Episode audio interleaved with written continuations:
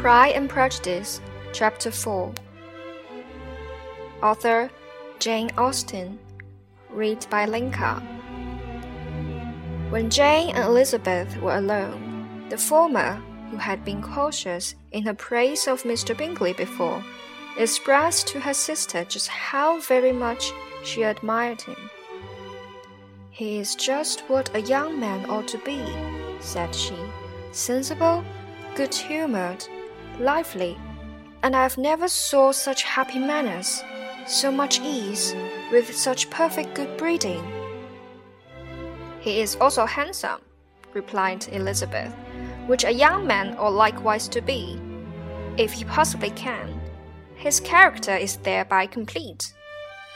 I was very much flattered by his asking me to dance a second time. I did not expect such a compliment. Did not you? I did for you. But that is one great difference between us. Compliments always take you by surprise, and me never. What could be more natural than his asking you again? He could not help seeing that you were about five times as pretty as every other woman in the room. No thanks to his gallantry for that. Well, he certainly is very agreeable, and I give you leave to like him you have liked many a stupider person. Dear Lizzie. Oh, you are a great deal too apt, you know, to like people in general. You never see a fault in anybody. All the world are good and agreeable in your eyes. I've never heard you speak ill of a human being in your life.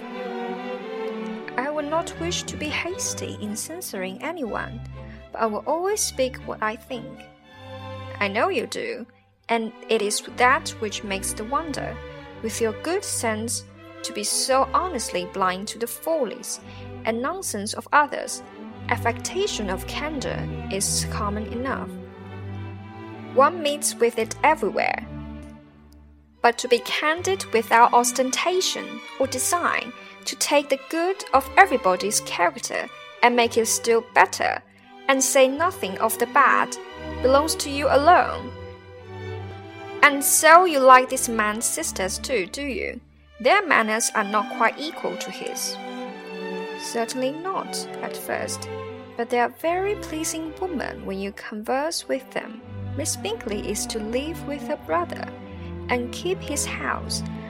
I'm much mistaken if we shall not find a very charming neighbor in her. Elizabeth listened in silence, but was not convinced. Their behavior at the assembly had not been calculated to please in general, and with more quickness of observation and less pliancy of temper than her sister, and with a judgment too unsound by any attention to herself, she was very little disposed to approve them. They were in fact very fine ladies not deficient in good humor when they were pleased, nor in the power of making themselves agreeable when they chose it, but proud and conceited. They were rather handsome, had been educated in one of the first private seminaries in town, had a fortune of twenty thousand pounds